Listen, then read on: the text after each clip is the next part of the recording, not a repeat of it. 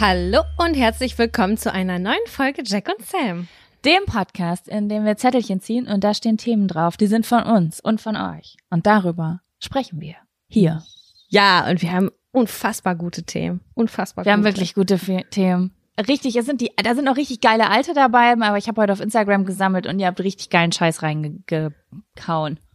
Richtig. Jaco, wie geht's dir? Mir geht's gerade ganz gut. Heute ist irgendwie ein entspannter Tag. Ich finde, es könnte ein bisschen heller sein. Ich habe immer so ein bisschen das Gefühl, ich befinde mich in Skandinavien aktuell, aber ansonsten kann ich nicht meckern. Hat's schon geschneit bei euch?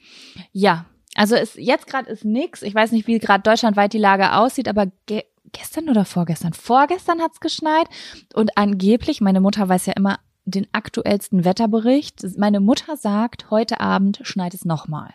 Oh, ich habe doch gar keinen Schnee dieses Jahr gesehen und ich freue mich immer, äh, also wenn ich das bei Instagram sehe und so, denke ich mir, oh, ich will das auch, ich finde das so geil und ich würde mich so freuen, wenn es jetzt hier so zweimal schneien würde und nur fürs Feeling, nur fürs Feeling einmal. Ja, ich muss dir auch sagen, meine Mutter, die Wetterfrau, hat was gesagt, womit sie so recht hat und da habe ich vorher noch nie drüber nachgedacht. Egal wie dunkel es ist, wenn Schnee liegt, ist es heller. Na klar, wegen der Reflexion stimmt. Da habe ich vorher noch nie drüber nachgedacht, weil immer wenn Schnee kam, dann ist es ja erstmal kälter und nässer. Und kälter und nässer finde ich erstmal so semi. Aber trotzdem komme ich immer raus und habe so ein richtig positives Gefühl. Und das ist nicht nur die Romantik des Schnees, das ist, weil endlich alles mal wieder richtig hell ist. Ja, und wenn das dann aber wieder taut, dann ist so diese Matsche da und dann ist es wieder dunkelbraun und ekelhaft. Dunkelgrau und ekelhaft. Ja. Aber ja, der. Schnee, der hat immer so was Zauberhaftes und Gemütliches. Ja, also ich immer, wenn ich jetzt an Schnee denke, man hat ja immer so, so Assoziationen. Und da muss ich immer äh, daran denken, die erste WG, in der wir gewohnt haben in Berlin, ich und mein Freund, mein Freund und ich, äh, da haben wir zusammen gewohnt mit einem Typen, der kam, oh, ich glaube nicht von Ma Mallorca, sondern Menorca. Und wir waren dabei, als er das erste Mal in seinem Leben mit 23 Jahren Schnee gesehen hat. Und das Oh. war so was Besonderes einfach. Und ich habe immer aus dem Fenster geguckt und habe mir ins Fäustchen gelacht, weil er so aufgeregt war. Und er hat so den Boden fotografiert die ganze Zeit und hat einen Videocall mit, seinen, mit seiner Familie gehabt, um dieses Wunder zu zeigen. Wie süß. Aber es ist auch ein bisschen ein Wunder, ey. Also es ist so selten geworden, dass ich das mittlerweile auch schon immer fotografiere, wenn ich sowas sehe. Also wenn ich Schnee sehe. Ja, das stimmt. Aber ich glaube, dass wir im Januar noch einiges um die Ohren kriegen hier an Schnee. Wenn nicht, hätte ich auf jeden Fall große Sorgen. Ja. Gut, Sam, dann stelle ich dir die obligatorische Frage. Hast du einen Fun- oder einen Abfaktor? Ich habe heute nur einen Fun-Faktor. Okay, ich habe beides. Ja, Womit schön. möchtest du starten? Dann lass uns doch mal mit dem Abfaktor anfangen. Okay, gut. Dann Ja? kommt Jetzt. jetzt Der Abfaktor. Abfaktor. Abfaktor. Ja. Ja, Sam, fang an. Nein, ich habe doch keinen. Ich habe nur einen Fun-Faktor. Ach so, du hast noch einen Fun-Faktor. Okay, gut. Zuhören ist auf jeden Fall meine Stärke. Okay, mein Abfaktor dieses Mal sind Zahlen. Zahlen im Internet. Was für Zahlen? Ich weiß nicht, ob du, inwiefern du relaten kannst. Ähm, ich kenne sehr viel, also ich weiß jetzt nicht, ob jeder, der zuhört, das wirklich nachvollziehen kann. Weil, also wenn ich von Zahlen spreche, dann spreche ich von Abonnentenzahlen, ich spreche von Likes, ich spreche von Impressionen, ich spreche von dieser ganzen Aufmerksamkeit, die man, also Zahlen auf Social Media. Mhm. Und ich weiß jetzt halt nicht, wie gut unsere ZuschauerInnen da, ähm, wie sage ich, äh, sich damit identifizieren können, weil der Job, den ich mache und den Job, der Job, den du ja teilweise auch mittlerweile machst, ähm, da, ähm, da ist das ja noch mal, da hat das noch mal eine andere Gewichtung im Leben. Selbst wenn sich damit nicht jeder identifizieren kann, finde ich dieses Thema ausgesprochen spannend. Und als außenstehende Person finde ich das auch super spannend, weil damit machst du gerade irgendwie eine Tür auf, die wahrscheinlich super viele Menschen ganz doll interessiert. Okay, gut.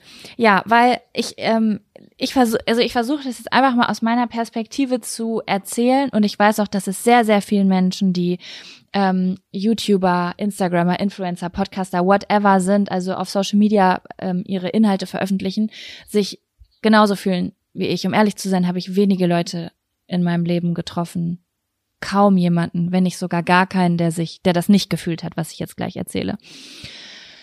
Ähm, aber ich weiß, dass es einen gewissen Druck oder eine, eine ähm, positive und negative Gefühle in Bezug auf diese Zahlen auch äh, gibt unter Leuten, die Social Media privat nutzen und nur konsumieren unter ihre Freunde und Familie und vielleicht mal ein, zwei InfluencerInnen oder sowas haben. Aber ich kann es nicht mehr so gut nachvollziehen, ähm, weil, naja, ich habe so ein bisschen das Gefühl, ich mache das, seit es Social Media gibt. Mhm. Weißt du? Also ich habe gar keinen privaten so richtig privaten Blick mehr da drauf, weil ich also ich veröffentliche Inhalte seit 2012 und davor gab es irgendwie StudiVZ oder da hatte ich auch mal irgendwie ein Jahr eine Facebook-Seite, aber das war alles nicht so wie heutzutage. Da ist man halt einmal am Tag reingegangen und fand das natürlich aufregend, wenn da 20 anstatt 15 Likes standen, aber ich habe ich weiß nicht mehr so das ist halt schon lange her. Ne? Mhm. Ja, und mir ist es gestern ähm, ich habe da gestern ganz lange drüber nachgedacht, ähm, wie, wie, Schmer wie viel Schmerz diese Zahlen in mein Leben bringen. Hm. Also, das ist super, super krass, weil, mh, hm, wie soll ich das sagen? Weißt du noch, Sam, wir beide haben uns mal unterhalten über Podcasts und wir haben darüber geredet, äh, dass der erste Platz eigentlich der schlimmste Platz ist. Ja. Weil wenn du etwas neu startest, also egal was es ist, ein Hobby, irgendwas im Internet, whatever, wenn du erstmal startest, dann hast du ja eine Leistungssteigerung und äh, du bist motiviert, weil du immer neue Erfolge hast und ähm, dich über etwas freuen kannst. Und so ist das ja auch mit einem mit so Sachen, die man im Internet macht. Also ob es jetzt ein YouTube-Kanal ist oder ein Podcast oder ein Blog oder was auch immer man da macht, kreatives oder nicht kreatives. Und ähm, dann hat man immer diese kleinen Erfolge und irgendwann aber ähm, dann haben wir über den ersten Platz gesprochen. Also wenn man auf dem ersten Platz ist, dann geht's eigentlich, also es gibt ja keinen da drüber mehr. Es geht nur noch nach unten. Ja, richtig bitter kann das werden. Weißt du? Und natürlich kann man jetzt sagen, zum Beispiel auf Instagram oder YouTube gibt es ja gar keinen also ja, doch, es gibt schon einen ersten Platz, keine Ahnung, wer das ist, PewDiePie auf YouTube und Selina Gomez oder so auf auf Instagram, whatever. Aber so ähm, theoretisch, wenn wir jetzt nur diese Zahlen betrachten, könntest du ja immer mehr neue Zahlen dazu bekommen. Ne? Mhm.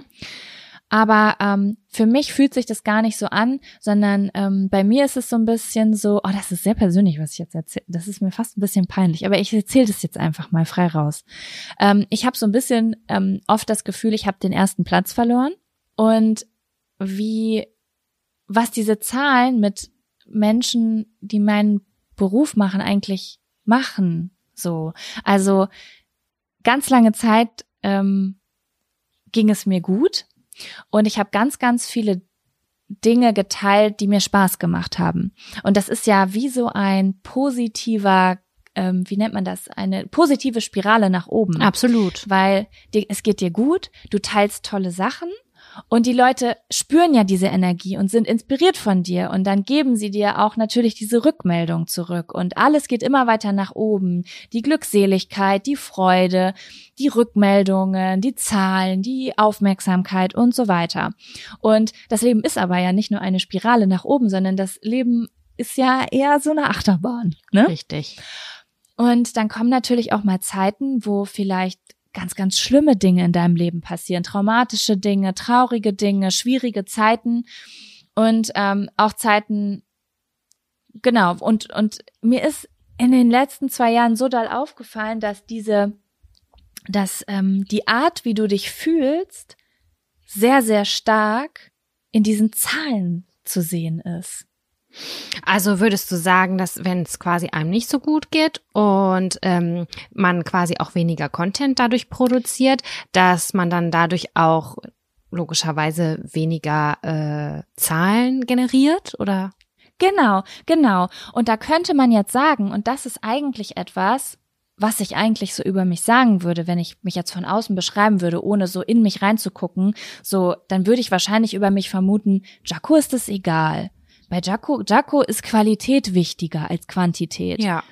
Aber das, das ist in jedem meiner Lebensbereiche so. Aber in diesem Fall und allein die Tatsache, dass ich noch niemanden getroffen habe, der das gar nicht kannte, zeigt mir, wie, wie ungesund dieses Zahlenspiel ist. Also die Tatsache, dass immer wenn du mal weniger machst oder Dinge nicht so fröhlich sind oder du vielleicht etwas machst, wo du sogar Lust drauf hast und was du cool findest, was aber die breite Masse nicht so interessiert, diese diese Zahlen sind immer eine Belohnung oder eine Bestrafung in deinem Körper, ob du das willst oder nicht. Ja, da muss man ganz schön resistent sein. Das finde ich wirklich, ähm, ja, ich finde das, ich finde das super krass und ähm, ich habe das, ich fand das teilweise schon ganz schön erlösend. Ich weiß noch Sorel Amor, ich weiß nicht, ob du die kennst, ist eine sehr erfolgreiche YouTuberin und Fotografin. Ähm, die hat auch mal ein Video gemacht, wo sie ganz schlimm geweint hat, weil sie gesagt hat, dass dieser, also auf, auf YouTube, da ging es um die YouTube-Zahlen, weil dieses, diese Zahlen einfach einen dermaßenen Druck machen. Und ähm, YouTube hat jetzt auch äh, zum Beispiel eine neue Funktion. Das muss ich jetzt einmal kurz erklären, weil ich glaube, die meisten wissen das nicht und du ja auch nicht, weil du äh, keinen YouTube-Kanal hast. Auf YouTube äh, gibt es im Backend jetzt äh, so eine neue Bewertungs- Seite. Normalerweise hast du immer nur so deine analytischen Daten gehabt. Wie viel Klicks hat das Video? Wie lange haben die Leute äh, sich das Video angeguckt? Wie viel Likes? Wie viel Dislikes? Sonst gab's nur das. Und so Nerds haben sich so dann in diese Analytics-Daten reingesneakt und haben überlegt, was kann man wo besser machen. Aber die meisten Leute haben einfach nur geguckt, okay, wie viele Klicks habe ich auf ein Video, so wie man das bei Instagram auch hat. Mhm. Und jetzt gibt's aber eine neue Funktion. Und zwar lädst du dein Video hoch und 30 Minuten nach Upload ähm, zeigt dir der Algorithmus, wie gut dein Video performt im Gegensatz zu anderen Videos, die du hochgeladen hast. Das bedeutet, so schnell. du bekommst nach ja, nach 30 Minuten bekommst du dann die Rückmeldung. Äh, dann siehst du eine Liste und siehst zum Beispiel, dein Video ist auf Platz 9. Es gibt Platz 1 bis 10 immer nur. Aber ist und ja? unter sich selber, also zwischen deinen ersten zehn. Genau, ja. zwischen meinen ersten zehn Videos. Und das ist so belastend. Das ist so belastend, weil du lädst etwas hoch, was du gerne gemacht hast, was du schön fandest, worüber du dich freust, worauf du stolz bist vielleicht auch. Und dann lädst du das hoch und freust dich. Und wenn du gar keine Bewertungen kriegen würdest, würdest du dieses Video vielleicht einfach ein, zwei Tage da lassen, zwischendurch mal in die Kommentare gucken, was haben die Leute geschrieben. Da würde es dann wirklich um Rückmeldung geben. Aber was du kriegst, ist direkt eine Einordnung, äh, krass. Eine Einordnung, dein Video ist auf Platz 10 von 10. Da, und dann stehen da drüber Sätze. Dein Video, ähm, dein Video erbringt nicht die Leistung wie andere äh, Videos aus diesem Monat. Also da stehen richtig Sätze, die dich abwerten. Aber ist das dann abhängig von dem Ab Upload-Zeitpunkt. Sag ich mal, das hast du morgens um 5 Uhr hochgeladen, da ist keiner im Internet. Oder. Das berechnen die nicht mit ein. Wenn du nachts um zwei ein Video hochladen würdest, wo kein Mensch vor YouTube sitzt, sage ich jetzt mal in Deutschland, wenn du deutschsprachige Videos machst, dann ähm, sagt er dir einfach nur, dein Video ist auf Platz 10 von 10, weil in der ersten Stunde super wenig Leute zugeschaut haben. Also ich, ich weiß nicht, wie es jetzt ist, aber bis zu meinem letzten Video war es so, dass das nicht mit einberechnet wurde. Und obwohl ich das weiß, ich habe zum Beispiel mein Video um 23 Uhr abends veröffentlicht, einfach weil ich es nicht abwarten konnte, weil ich so gespannt war zu sehen, was die ersten Leute sagen. Und obwohl ich wusste, dieses Video performt zahlenmäßig nur so schlecht, weil es so spät ist, es geht wie so ein ich sehe das, dieses 10 von 10 oder auf Platz 9 von 10 und es geht wie ein Stoß durch meinen Körper. Du hast was schlecht gemacht. Du hast es nicht gut genug gemacht.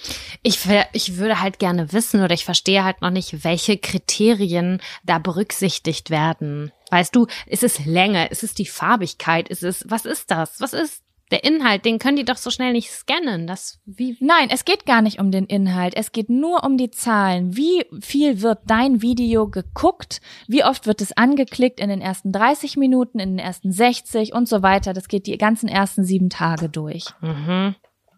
Also es geht quasi nur um diese Zahlen. Und das sorgt halt dafür, dass dein Fokus nur auf diese Zahlen gerichtet wird. Also du verstehst du, wie ich Natürlich. das meine? Du, du verlierst diesen Bezug zu dem zu dem, was eigentlich wichtig ist. Hast du etwas gemacht, was du als Mehrwert empfindest, worauf du stolz bist, was anderen hilft oder wenn wir auf Platz zwei, also auf, auf die nächste Priorität gucken, was sagen die Menschen dazu? Was sind die Rückmeldungen der Menschen? Freuen die sich? Finden die das schön? Das rückt alles durch diese Zahlen in den Hintergrund und das finde ich Ganz, ganz schlimm. Und man, also YouTube ist ein Arschloch, ganz einfach. Diese, diese Rangliste ist halt dazu da, um Leute auch auf Zahlen zu trimmen. Die wollen, dass Sachen geil geklickt werden, die wollen Kohle machen, die wollen Werbung verkaufen. Mhm. Ähm, aber ja, das wollte ich einfach mal so, ähm, so erzählen. Kann man diese Funktion ausstellen? Kann man sie ignorieren nee. und einen dicken Haufen draufsetzen? Du musst lernen, damit umzugehen. Du musst lernen, es zu ignorieren oder du musst dir irgendwelche ähm, Tricks überlegen. Legen. Zum Beispiel, dass du selbst nicht mehr reinguckst, sondern jemand anders, dass du in die Kommentare uneingeloggt guckst oder sowas. Du Wie musst bitte? dich da schon austricksen, um damit nicht konfrontiert zu werden. Und das hat mir schon ich glaube, dass ganz, ganz viel von meiner Leistungssucht durch diese Zahlen gemacht wurde. Also ich glaube, dass das ein bisschen eine Berufskrankheit ist. Und ähm, warum ich das eigentlich erzählt habe, ist, weil ich gestern, ähm, ich habe vorgestern, ich weiß nicht, ob du es gesehen hast, ein Bild gepostet von Neuronen. Ja, da ähm, habe ich auch was zugeschrieben. Also so neuronalen Verknüpfungen. Genau, du hast kommentiert.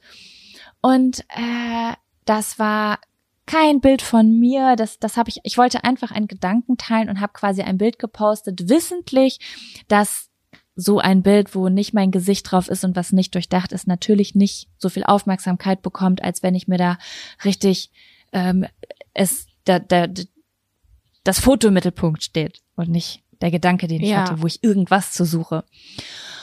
Und ähm, gestern habe ich dann nochmal was gepostet, wo ich wusste, das wird nicht so viel Aufmerksamkeit kriegen. Das ist aber etwas, was ich eigentlich machen würde, wenn ich nicht so gebrandmarkt wäre von diesem Zahlenspiel. Und das war so wichtig für mich, aber trotzdem so krass zu erfahren, dass also wie soll ich das sagen? Es ist gerade, ich versuche gerade zurückzukommen. Also ich versuche wieder zurückzukommen in diese Freude, ähm, Mehrwert zu produzieren. Ja. Stehst du? Mm, das, was auch Und zu dir gehört einfach. Genau, wegzukommen von dieser, von dieser Angst. Also diese Zahlen lösen ja so, so Minderwertigkeitsgefühle aus und, ähm, und du fängst an, du, es ist so leicht, dich zu vergleichen mit anderen, aber nur auf dieser rationalen Zahlenebene, die ganz oft gar nichts aussagt. Eben, ne? das sehe ich auch so. Weil ich und finde viel wichtiger, dass, äh, also aus meiner Perspektive, dass da ein kleiner Teil ist, der auf jeden Fall voll safe eine gute Community bildet und mit denen du dich austauschen kannst. Und wenn sich an der Stelle die Spreu vom Weizen treut, äh, Spreu vom Weizen trennt, bitte gerne. Ja, das, das ist es nämlich gerade. Und das war gestern so, also ich erkämpfe mir das gerade richtig zurück, diese, diese Leidenschaft. Und es ist so schwierig, weil ich gestern da saß und ich hatte noch nie so bewusst so gemischte Gefühle, weil ich habe gestern ganz krasse, tiefgründige ähm, Gespräche geführt mit meiner Community in den Kommentaren und die haben so interessante Dinge geschrieben, für die ich mich halt auch wirklich ganz doll interessiere. Es war ganz aufregend für mich und es war so faszinierend, weil auf der einen Seite war so eine ganz große Freude da über diesen Austausch, dass da Menschen sind, die sich über die sich so sehr dafür interessieren wie ich. Mhm. Und gleichzeitig war eine riesengroße Angst und ein riesengroßer Schmerz da wegen diesen Zahlen. Es ist so krass, was das körperlich, das macht richtig körperlich was mit mir. Ich verstehe. Und da will ich von, da will ich ähm, von wegkommen. Also an alle da draußen, wenn ihr irgendwas auf Social Media seht von irgendwelchen Leuten, wo ihr sagt, ist das eine Mainstream-Scheiße. Ganz oft steckt dahinter super viel Schmerz, weil diese Leute gelenkt werden, die sehen, was funktioniert und wenn sie etwas anderes machen, was ihnen wirklich Spaß macht und sie dafür abgestraft werden erstmal, dann trauen sie sich das nicht nochmal. Mhm. Und ähm, ja, ich hoffe, dass, ja, ich hoffe, dass ich das, dass ich davon wegkomme wieder. Ich habe nämlich ganz lange gedacht, äh, dass ich das gar nicht habe, diese Zahlenproblematik.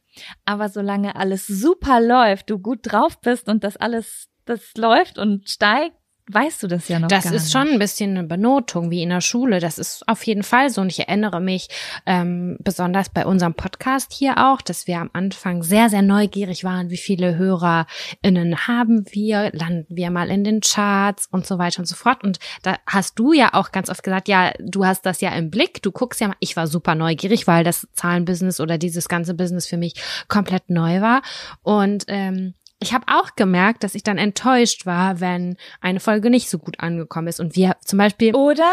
Ja, und wir haben ja auch festgestellt, dass ähm, das ist das ist jetzt ein, ein Insider, dass alle äh, Titel, wo irgendwas mit dem Thema Sexualität, Sex irgendwie in die Richtung was spicyhaftes äh, mit aufgetaucht wird, dann sind das immer mehr Klicks als wenn wir jetzt sagen Butterbrote und Erbsensuppe dann wird das nicht so häufig geklickt wie alles, was sexuell ist. Was, was ja klar ist, weil es ist aufregend und spannend und uns interessiert das Ganze natürlich auch. Aber ähm, für uns war halt auch die Mischung wichtig. Und ich würde behaupten, seit etwas mehr als einem halben, dreiviertel Jahr gucken wir nicht mehr auf die Zahlen und machen das super, wie es äh, zu uns passt. Wir ähm, ja. Titel machen wir so, wie wir Bock haben, wie wir sagen, das repräsentiert die Folge, das ist Spaß. Wir gucken aber auch ein bisschen Abwechslung und so weiter und so fort und gucken gar nicht mehr so danach, was funktioniert jetzt gut oder vergleichen uns. Wir vergleichen uns nicht.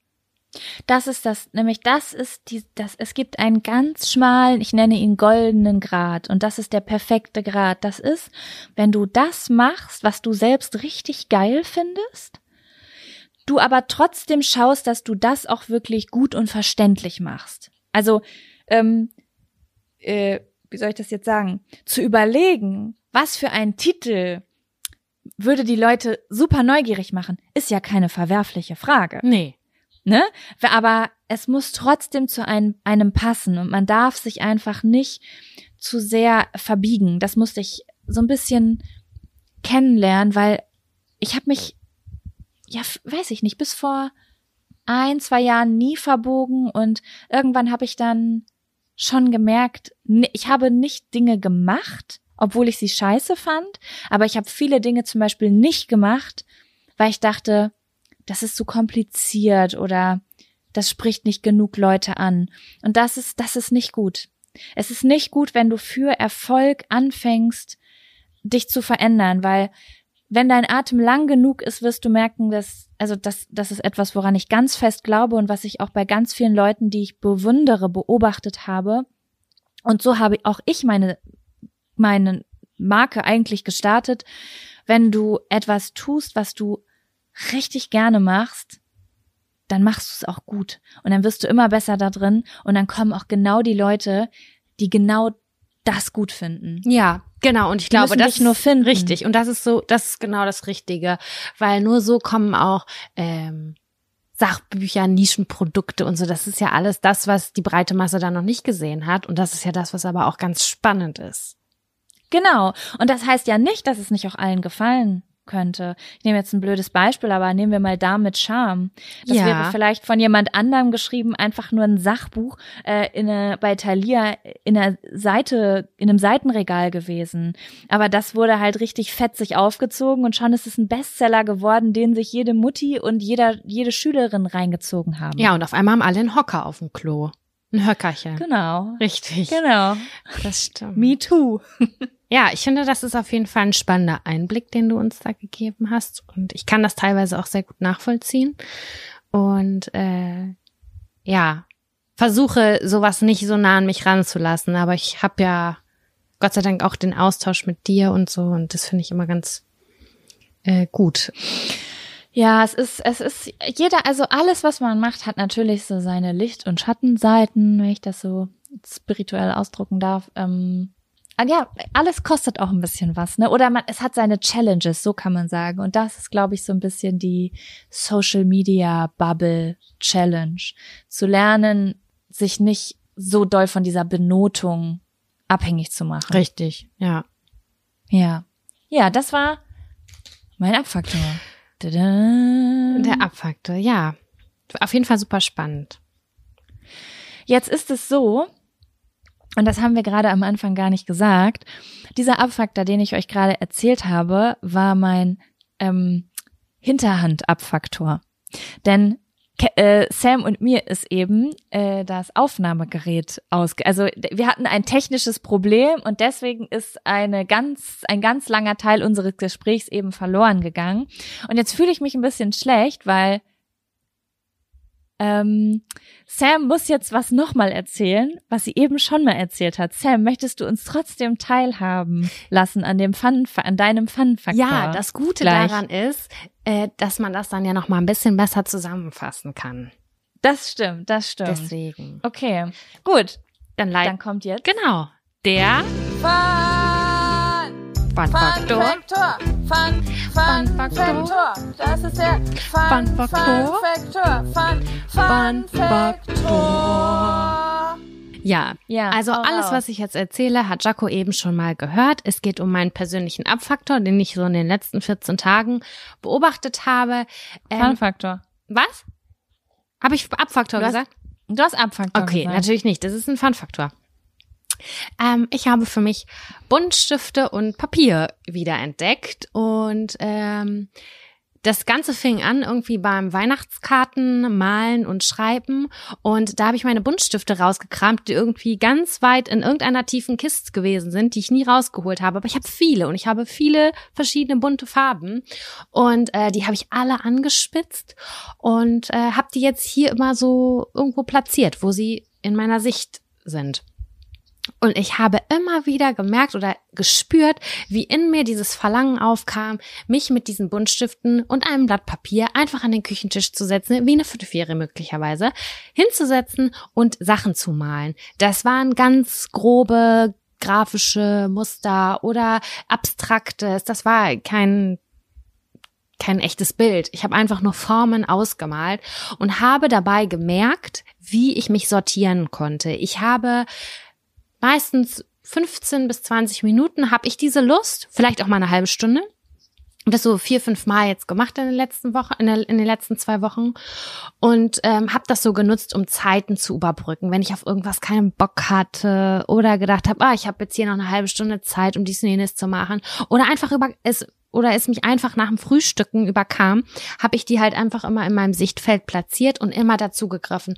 Und währenddessen habe ich gut nachdenken können. Ich habe irgendwie ein bisschen was für mich getan und es war super meditativ, dieses Geräusch auf dem Papier und versuchen möglichst gleichmäßig alles auszumalen, dass man eine ebene bunte Fläche hat und dann mixt man mal nur Gelbtöne oder ich habe ein anderes Mal alle Rottöne rausgesucht und nur mit Rot, Lila, Pink dunkelorange gemalt und war immer selber total gespannt, was dabei äh, rumkommt. Ich habe mir jetzt ein Skizzenbuch gekauft und ähm, ja, habe jetzt gedacht, ich mache wirklich immer so ein Datum dazu. Vielleicht mache ich da so eine Art ne, einen Gedanken noch, schreibe ich mir dazu und guck mal, wie sich das so im folgenden Jahr ansammelt oder was sich da zusammensammelt, weil ich einfach gemerkt habe, wie hardcore ich mit mir bin, mich nichts und niemand ablenkt, weil ich mich auf mich konzentriere und super gut neue Ideen schöpfen kann oder auch, was sind meine nächsten Steps, äh, um die einmal zu sortieren. Und das ist auf jeden Fall ein ganz toller, positiver äh, Entdeckung meinerseits und die wollte ich einfach rausgeben. Finde ich richtig gut. Ich finde es jetzt fast ein bisschen komisch, darauf zu reagieren, weil ich sage jetzt das, was ich eben schon gesagt habe. Es ist super wichtig zu wissen, was einen entspannt. Ja. Ich wusste das nämlich ganz lange nicht und beobachte das gerade auch so ein bisschen. Und weißt du, woran ich gerade denken musste? Mhm. Also ich weiß nicht, ob das nur mir, ob, ob das nur mir so geht. Aber du hast ja, so wie ich, wir, also es, wir müssen mindestens einmal pro Folge über das Kacken sprechen, okay? Ja, das ist aber auch sehr legitim und ich finde, das gehört dazu. Ja, wo, genau. Also, wo wir bei Damit Scham gerade waren. Ähm, ich habe gemerkt, oder ich glaube, diese Verbindung erkannt zu haben, dass ich ganz oft Bauchschmerzen habe, weil ich nicht oft auf die Toilette gegangen bin. Mhm was du ja auch schon mal erzählt hast, dass das bei dir auch so ist. Und dann habe ich irgendwann gedacht, na ja, wie soll man denn auch auf die Toilette gehen können, wenn man ständig gestresst ist? Ist so. Weil wie ich ja schon bei Frau Teinert im, in Biologie gelernt habe, wenn man gestresst ist, dann ist der Sympathikus im Körper aktiviert und der fährt die Verdauung runter, so dass sie nicht mehr weiter verdaut. Ich unterschreibe dann, das. So, und ähm, da ist mir aufgefallen in letzter Zeit, wenn ich Dinge mache, die mich entspannen, dann muss ich auf einmal auf Klo. Ich, ich Mann, Jaco, das stimmt so hart. Jedes Mal in den Sommerferien, in den Semesterferien, in den Weihnachtsferien, in egal welchen Ferien es auf dieser gottverdammten Welt gibt, habe ich eine Verdauung, eine normale Verdauung gehabt. Das hatte ich nicht im Urlaub. Im Urlaub war ich meistens gestresst, weil es eine neue Situation war oder sonst was. Mhm. Und dazwischen Klausurenphase, scheiß Job, irgendein Job, keine Ahnung, äh, öffentliche Verkehrsmittel, die dich total abfacken oder sowas. Nein, es ist zu, da ist ein Korken drin, da passiert gar nichts. Ja, und das ist ja eben das Problem, weil es ist ja, es ist ja eine Negativspirale nach unten. Denn wenn du nicht auf Klo kannst, Ja. dann ist, dann chillt das da unten rum, dann entstehen immer mehr Gase, dann hast du einen ganz dicken, schmerzenden Blähbauch und das macht dir noch mehr Stress. Soll ich dir jetzt mal so ein richtig deepes Geheimnis erzählen? Erzähl mir, die, deep im Darm oder deep, in Deep der im Psyche? Darm, deep im Darm und mit der Psyche. Das wäre eine gute, äh, ein guter Titelname. Deep im Darm. Deep im Darm. Also Jaco und ich, seitdem wir uns kennen, reden wir über unsere Kacke und über unseren Darm, wie andere über was weiß ich nicht was reden. Ist auch egal. Ich weiß nicht, ob ich dir das schon mal erzählt habe. Ich hatte mal eine richtig lange Phase in meinem Leben. Das ist aber schon einige Jahre her. Das war mit meinem Ex-Freund noch. Bestimmt zwei Jahre wollte ich keinen Sex. Ich habe gekotzt bei dem Gedanken, Sex zu haben. Und das hatte nichts mit der Person zu tun. Ich habe auch gemerkt, dass mir das irgendwie fehlt. Aber es hatte mit meinem Darm zu tun. Das habe ich ganz lange nicht gewusst. Es war eine Phase, wo ich nicht so richtig auf Toilette gehen konnte und ich war richtig gestresst die ganze Zeit. Ich war gestresst. Ich hatte dauerhaft einen dicken, schmerzenden Unterbauch. Ich bin zum Gastroenterologen gegangen. Ich habe Leinsamen gefressen, Trockenfrüchte, ich habe Öle gesoffen. Das könnt ihr euch alles gar nicht vorstellen. Da hat am Ende echt nur noch irgendwie was, äh, ein Medikament gewirkt, damit irgendwas rausgekommen ist. Und es hatte alles mit Stress, psychischem Stress zu tun. Und das hat sich richtig doll auf meine Sexualität ausgewirkt. Ich hatte keine. Ich, hab, ich, hätte, ich habe gesagt, ich bin, ich habe keine Libido. Ich bin tot untenrum. Das funktioniert nicht. Ich, Es, es ist, ja, also du kriegst ja A, schlechte Laune davon. Ne? Man sagt ja nicht umsonst, dass das ist das zweite Gehirn, sage ich jetzt mal, und für die Emotionen zuständig. Dann fühlt man sich mega unwohl in seinem Körper. Weil ganz ehrlich, wenn ich allein nur zwei Tage nicht auf die Toilette gehe und es kommt ab und an mal vor, dann bin ich im sechsten oder siebten Monat schwanger. ja. Und weil da Bild, das ist ja nicht nur das die Materie, die sich da sammelt, sondern auch ganz viel Luft, die sich da, da sammelt, weil das da noch drin ist. Und wer da eine sexuelle, erotische Gefühl in sich aufkommen lassen kann, Chapeau, weil das war bei mir definitiv nicht möglich. Ja, aber und vor allen Dingen, es bedeutet ja, dass du auch nonstop unter Stress bist und unter Stress fährt auch die Libido runter. Richtig doll. Also, das ist ein Teufelskreis. Das ist ein riesengroßer Teufelskreis. Und ich merke das ganz doll, deswegen achte ich da jetzt drauf. Wenn ich morgens aufstehe, gucke ich erstmal nicht bei Social Media rein, weil dann sehe ich die Likes vom Vortag und bin ich direkt wieder gestresst, weil ich das Gefühl, habe, ich habe eine 6 gekriegt. Aber dann stehe, das ist schon mal Punkt ein. Wenn ich mich dann irgendwo hinsetze, ey, Leute, ich sag euch, that's the key, sich ganz ungest also ganz entspannt mit einer warmen Tasse Tee irgendwo hinsetzen und chillen. Mhm. Oder malen. Oder malen. Auch das funktioniert, ich sag's euch. Ich finde, äh, der Darm, äh, meine erste Heilpraktikerin, die hat mir da ganz doll geholfen. Und seitdem weiß ich dieses Organ erst zu schätzen und ich weiß, das ist mein, mein wichtigstes Wohlfühlorgan tatsächlich. Ja. Also das, was ich merke und äh, was sich auf meinen Alltag extrem ausgewirkt hat. Wie viele Stunden wir darüber gesprochen haben und uns Tipps gegeben haben und so weiter Ja. und so fort. Das ist, das kommt ja nicht von nirgendwo. Ich akzeptiere das auch nicht mehr, Sam. Ne? Also früher habe ich dann ja irgendwie drei Tage rumgeheult. Ich habe so Bauchschmerzen, das mache ich nicht mehr. Ich zieh los und hole mir eine Flasche Pflaumensaft und die flöte ich mir rein innerhalb von 24 Stunden. Und dann ist mir das völlig egal, ob ich gestresst bin oder nicht. Aber diese Kugel trage ich nicht mehr vor mir her. Ich hatte teilweise das Gefühl, dass bei mir gar nichts geholfen hat. Gar nichts. Ich habe das sogar mal in einer Folge erzählt, da konnte ich meine Beine nicht mehr anheben und war auf so einer äh, Konferenz und dann habe ich das da auf so einer öffentlichen Toilette, habe ich mir hinten so ein äh, Dings reingeschoben, damit ich Mhm. irgendwie meine Beine wieder bewegen konnte. Ich konnte die nicht mehr anheben, da war irgendwas blockiert. Das war richtig, richtig schlimm. Entschuldigung, ich bin beim Yoga nicht dabei. Es ist ein Kind im Weg. Ja, und das ist schon total spannend, sobald man irgendwie ein bisschen besser frei hat oder diese Stressfaktoren ausgeknipst hat, auf einmal läuft das wieder und du denkst dir so, wie bitte? Das funktioniert ja, Ja, alles und mir geht's ja gut. Ich kann mich auch bewegen. Ja. Ja.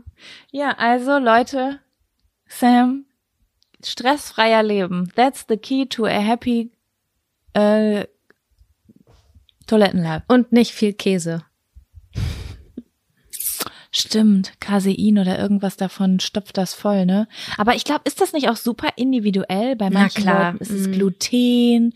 Mein Freund zum Beispiel, das ist super krass. Der isst so viel Brot und Nudeln und also der braucht super viele von diesen Kohlenhydraten, wo man eigentlich sagt, Alter, dann kannst du gar nicht mehr auf Toilette, weißt du? Ja. Und der geht, der ist so oft auf Klo, das kannst du dir nicht vorstellen. Wenn du dem den ganzen Tag nur Obst und Gemüse hinstellst, wo du denkst, das ist gesund, dann kannst du den mit Diarrhoe einweisen lassen. Super krass. ja, das- genau das Gegenteil von mir. Es ist bei mir auch so, also Kohlenhydrate und damals auf jeden Fall Käse war immer äh, ciao. Ja. Ey, bestes ist, äh, ey, wenn ich nur Gemüse esse, richtig viel Gemüse, keine Probleme. Aber dann ist man natürlich auch allgemein glücklicher, weil das, das macht, das hängt ja alles auch zusammen. Stimmt, da haben wir auch schon mal drüber gesprochen. Wenn man sich die Mühe macht und sich morgens jeden Morgen einen Porridge macht, dann hat man sein Leben kurzerhand im Griff und dann meistens auch seinen Darm.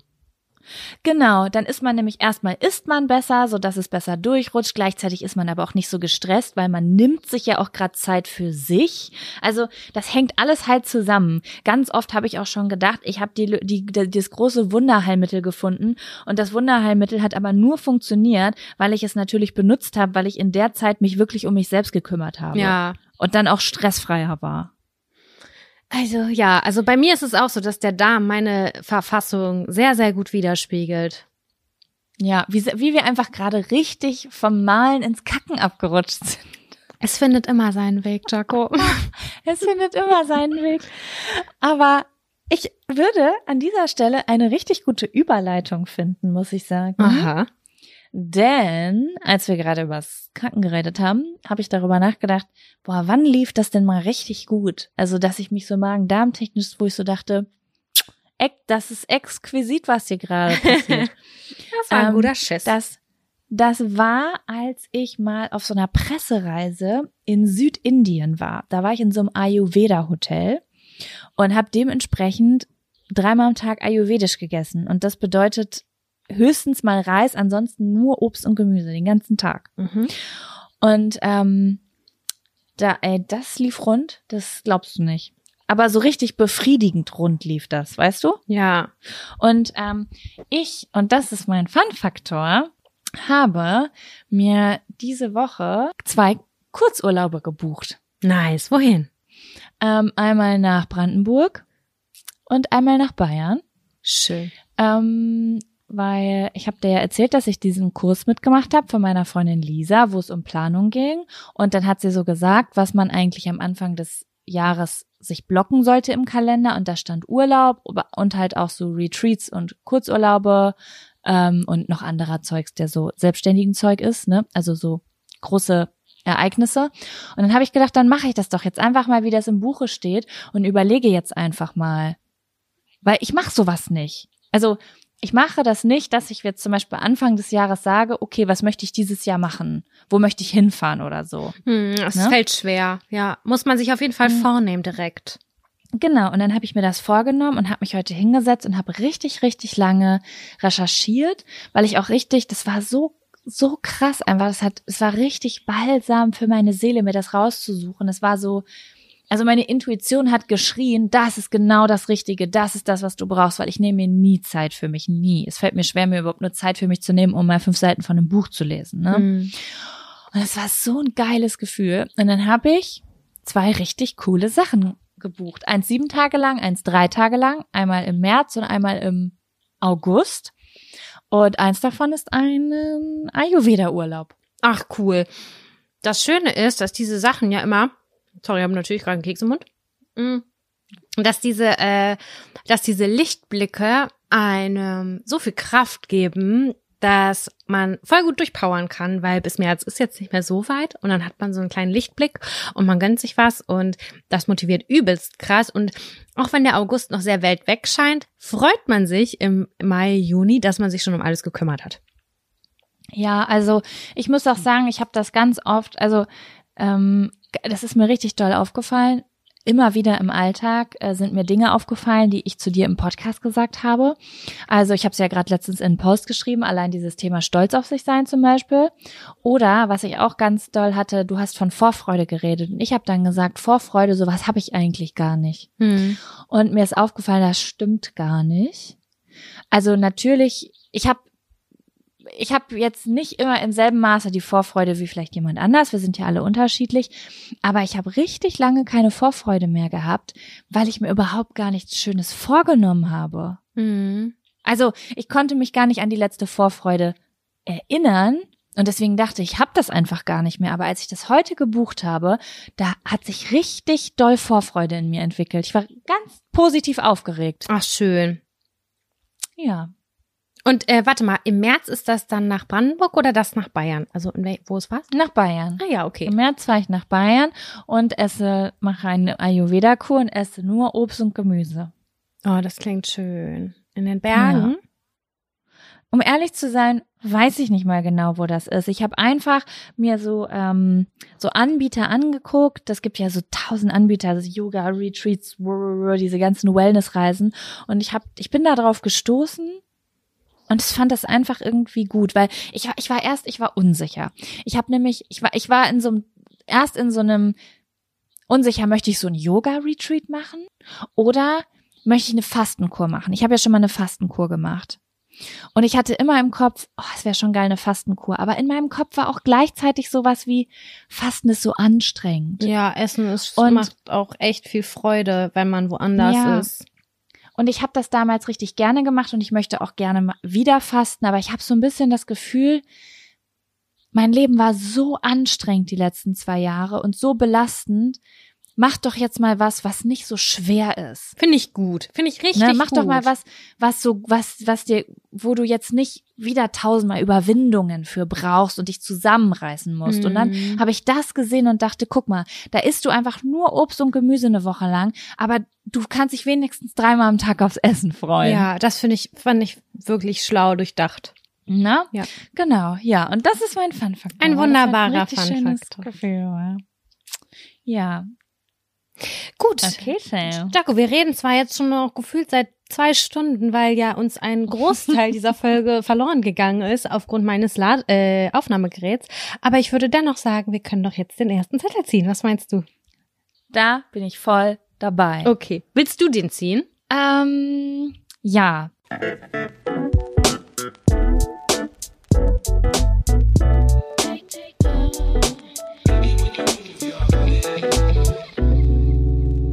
Das erste Thema ist ein Thema, das wir schon mal besprochen haben und es verloren ging oh. und dann ah. nochmal besprochen haben und es in einem Livestream war, der nicht gespeichert wurde. Ich jemand weiß, hat sich gewünscht, gewünscht, jemand hat sich von uns gewünscht, dass wir über unser erstes Mal sprechen. Aber Jaco, ich sag's dir ganz ehrlich, ne? Du, ich habe ja eh so ein Sieb im Gehirn, aber ich weiß gerade dein erstes Mal nicht mehr, wo du es mir schon mehrfach erzählt hast. Ich freue mich. Ja, also. das ist also. doch perfekt. Dann kannst du dich gleich richtig überraschen lassen. Ja, äh, ja, fang doch gerne an. Ähm, okay. Also, mein erstes Mal äh, war, wen, war nicht romantisch und zwar auch nicht mit der Liebe meines Lebens. Ich habe letztens mit einer Freundin gesprochen, die gesagt hat, sie hatte ihr erstes Mal mit ihrem ersten Freund, in den sie richtig verliebt war und sie hat das richtig geplant und hatte dann sogar einen Orgasmus. What? Das ist ja nahezu und, perfekt. Ja, sie hat doch gesagt, sie ist dann nach Hause gegangen und hat gedacht, ja, das war, das war perfekt. Oh. Da dachte ich, so soll das sein. What? Das wäre schön. Aber ist auch nicht schlimm. Ich bin, ich lebe auch noch. Und bei mir, jetzt kommt genau das Gegenteil, ja? also, also, mein erstes Mal hatte ich auf einer Party. Ich war, und jetzt kommen wieder die Leute, die, jetzt werden wieder ganz viele Leute, die, ne, soll ich mein Alter sagen? Ist doch egal. Ja, okay. Ich war sehr jung und sehr frühreif und ich war auf einer Party und auf dieser Party waren auch nur ältere Leute. Ähm, das waren die Freunde von meiner Nachbarin und die waren alle so, hm, lass mich überlegen, zwei, drei Jahre älter als ich, was im Teenie-Alter echt viel ist. Ne? Mhm. Und ähm, ich war aber so die coole Kleine dazwischen, die viel Aufmerksamkeit auch bekommen hat und das habe ich genossen.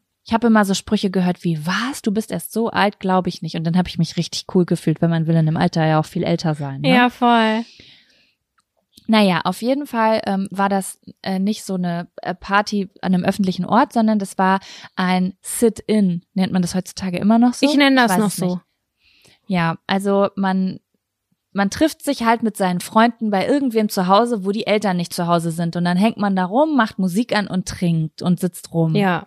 Ne? Und irgendwann sind alle voll und dann tanzt man vielleicht auch zu Dirty von Christina Aguilera. So war das damals bei uns.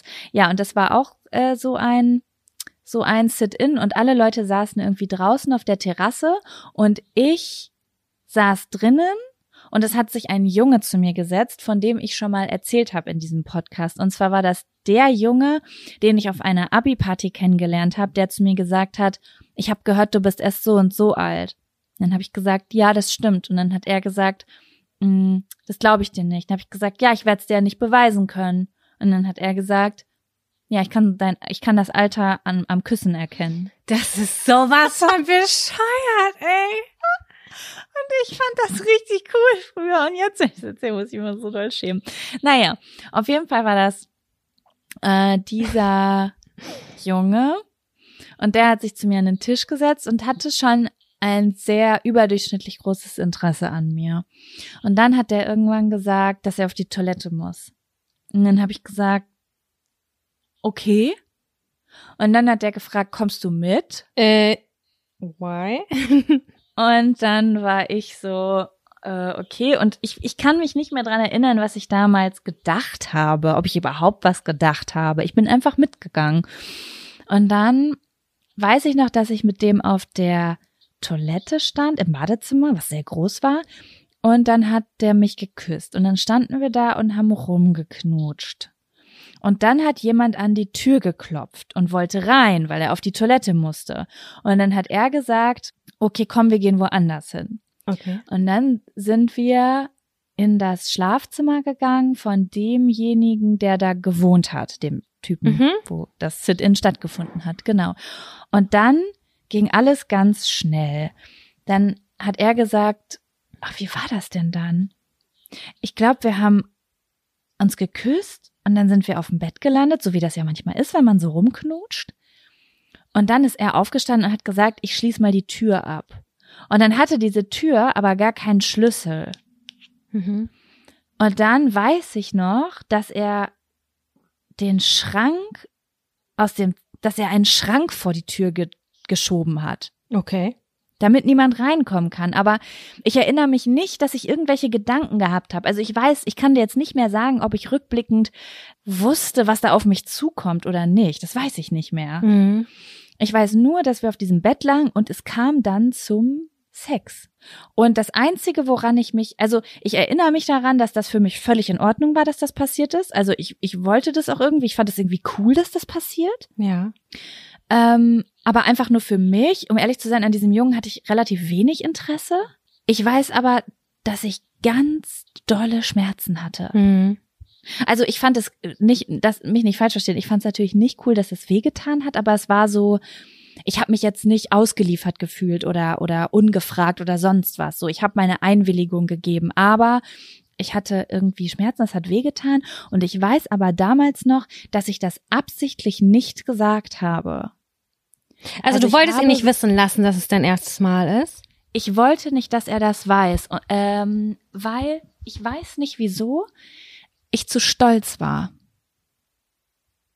Weil er die ganze Also Zeit er der Ältere war und gesagt hat, ja, ich, äh, keine Ahnung, ja, irgendwie, Es war nicht so, dass ich sagen wollte, ich wollte nicht, es ist nicht so, dass ich cool sein wollte. Es war, ich habe mich so gefühlt, als würde ich jemandem die Genugtuung nicht geben wollen. Ganz Mm. weirder Gedanke. Ich weiß, aber ich, das war ja ein Mensch, den ich gar nicht so gut kannte und ich war super jung und es war so, es war irgendwie so ein Gefühl wie, ich glaube, es ist besser, wenn du das gerade erstmal für dich behältst. ja, okay. Ich kann den Gedanken tatsächlich nachvollziehen. Genau, und dann hat er aber nach ganz kurzer Zeit, ich glaube nach 20, nach 30 Sekunden, also es hat nicht lange wehgetan, hat er aufgehört und hat gesagt, nee, das können wir nicht machen. Das können wir nicht machen. Und ich habe das überhaupt nicht verstanden. Ich sag, wieso? Was ist denn los? Er sagt, ja, nimmst du denn die Pille? Und auf einmal war in meinem Kopf so, wow, Ach ja. man kann ja schwanger werden, wenn man Sex hat. Ja. Stimmt, ja. Und ähm, ja, Gott sei Dank hatte ich da einen besoffenen Jungen, der zumindest noch so weit gedacht hat, obwohl der so jung war, dann in dem Moment. Und dann war ich so, oh ja, okay. Und ich dachte so, oh, Gott sei Dank, das war auch wirklich unangenehm, Alter. Ich habe nicht so viel Platz da, wie du das vielleicht brauchst. Mhm. Ja, und dann haben wir uns angezogen und dann sind wir wieder nach unten gegangen. Und dann ist an dem Abend noch was passiert, was viel schlimmer war. Da war noch so ein anderer Dude und ich war oben kurz in dem Zimmer, hab was geholt, da ist der reingekommen und hat die Tür abgeschlossen und wollte mich aus dem Zimmer nicht mehr rauslassen und der wollte mich befummeln und äh, mich zum Küssen zwingen. Ja, richtig schlimm. Ich werde dir auch nach der Aufnahme hier sagen, wer das war. Und dann habe ich um Hilfe geschrien und der hat das ignoriert. Hä, so Und dann- ernsthaft? Ja, so ernsthaft. Das war richtig, richtig doll ernsthaft. Das war eine ganz schlimme Situation, in der ich richtig doll Angst hatte. Und dann hat damals ein, wiederum ein anderer Typ, den du auch kennst. Mein Gott, ist das blöd, wenn man hier keine Namen nennen kann. Der hat mich dann gehört, ist dann nach oben gekommen, hat die Tür eingetreten, mich da rausgeholt und mich nach Hause gebracht. Boah, das ist richtig schlimm Mhm. gerade. Ja, das war richtig krass. Also ich habe das nicht traumati traumatisch in Erinnerung und es hat auch damals nichts Schlimmes mit mir gemacht, aber jetzt zurückblickend habe ich echt so ein, zwei Situationen ge- in meinem Leben, wo ich dran zurückdenke und denke, was waren das eigentlich für Wichser? Also wenn ich da jemand, wenn ich sensibler auf dieser sexuellen, körperlichen Ebene gewesen wäre, hätte das ganz schön was Schlimmes mit mir machen können. Mhm. Also es gibt Mädchen, die unter sowas langfristig leiden, ne? Ja, wir hatten tatsächlich auch mal eine Folge, wo wir über sexuelle Übergriffe beziehungsweise über sowas gesprochen haben, dass inwieweit uns das schon mal widerfahren ist. Und sie ist auch verloren gegangen. Das sind so diese krassen Themen, die irgendwie versehentlich immer verloren gegangen sind. Ähm, ist auf jeden Fall auch ganz spannend. Aber äh, gut, dass du da irgendwie noch rechtzeitig Hilfe bekommen hättest. Aber ich wette, du hättest dem auch volle Kanne noch zwischen die Beine getreten und der hätte sich dann, dann auch noch verpisst. Wenn jetzt Ja, nicht jemand gekommen schon. wäre. Ich glaube, dass der, ich habe äh, den später noch mal in einem anderen Umfang kennengelernt. Ich glaube, dass der auf Drogen war. Ah, okay. Nachträglich, was ich dann nachträglich über ihn erfahren habe. Aber das war wirklich ganz weird. Und der, sowas ähnliches ist mir nochmal passiert, später, ein paar Jahre später. Und den Typen habe ich letztens gerade im Marktkauf gesehen. Da dachte ich so, du Wichser. Und von dem kenne ich auch neuere Geschichten. okay. Der, oh, ja, gut. Aber so viel dazu. Das Thema ist das erste Mal. Und Sam, ich würde sehr, sehr Nein, gerne. ich habe noch eine Frage äh, Ach zu so, dir. Ja. Ähm, das ist wahrscheinlich die Frage, die sich alle stellen. Wie war das mit dem Bluten bei dir? Ich habe nicht drüber nachgedacht, ich habe nichts gesehen und nichts gemerkt. Und ganz ehrlich, dieser Schmerz war so komisch, dass ich mir nicht mehr sicher war, ob das Jungfernhäutchen wirklich gerissen ist an diesem Tag. Mhm. Also, I don't know. Ich habe ich habe niemals Blut wahrgenommen, jemals.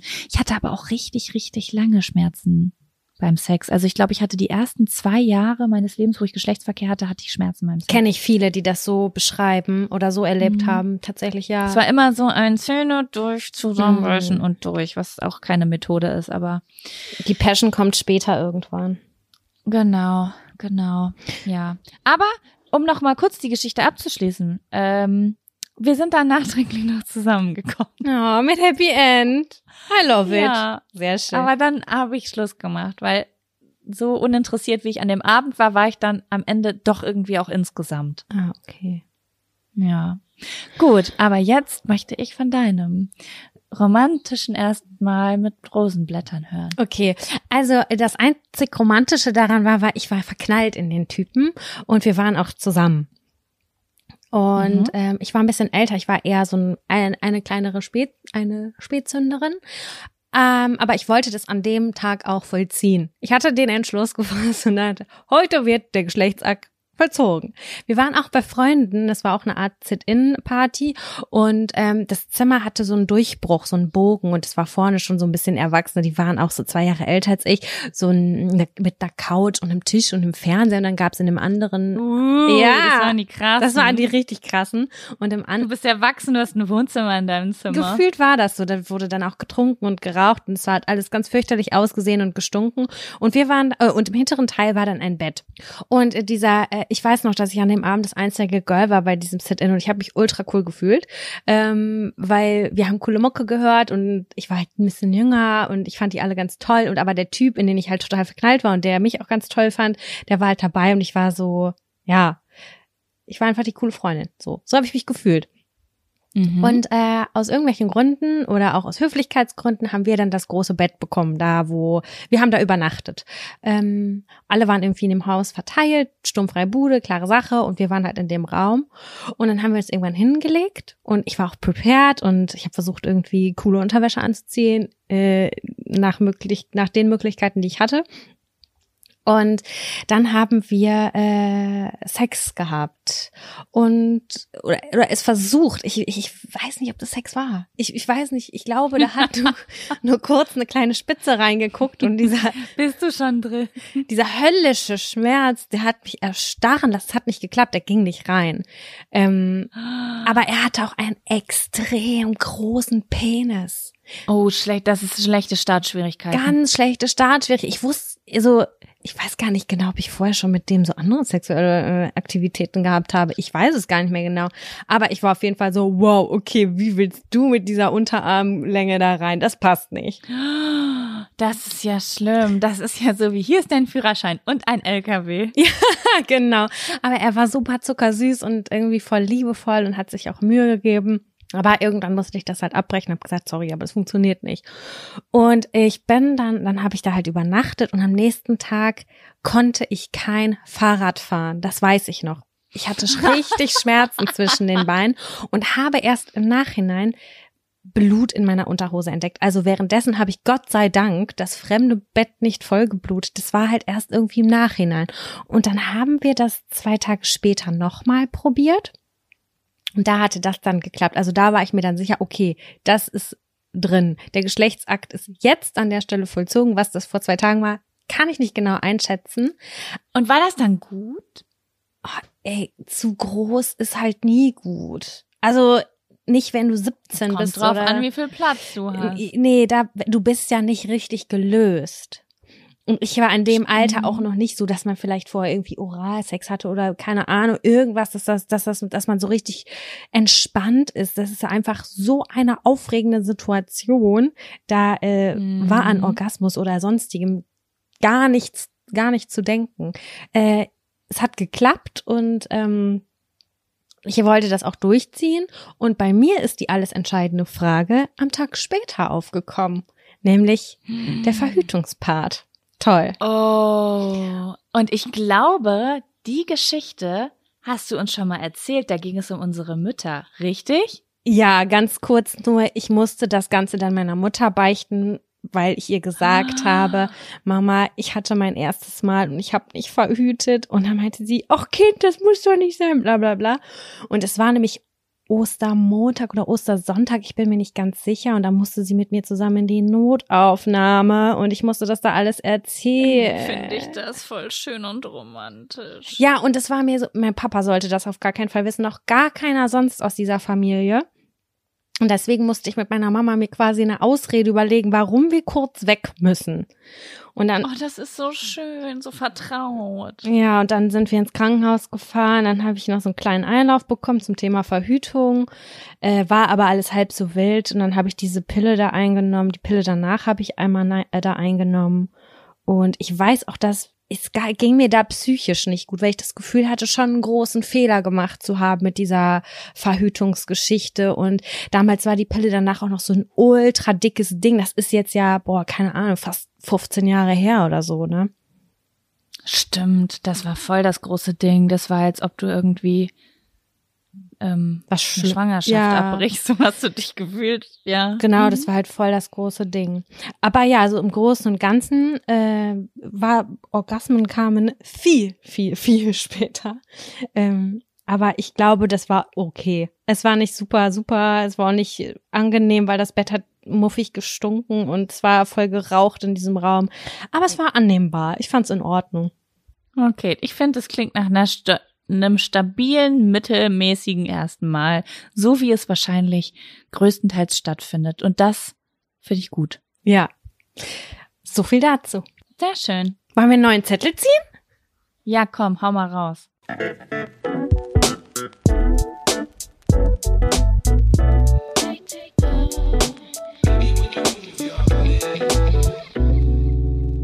Tipps zur Blasenentzündung. Wie passend, wie passend.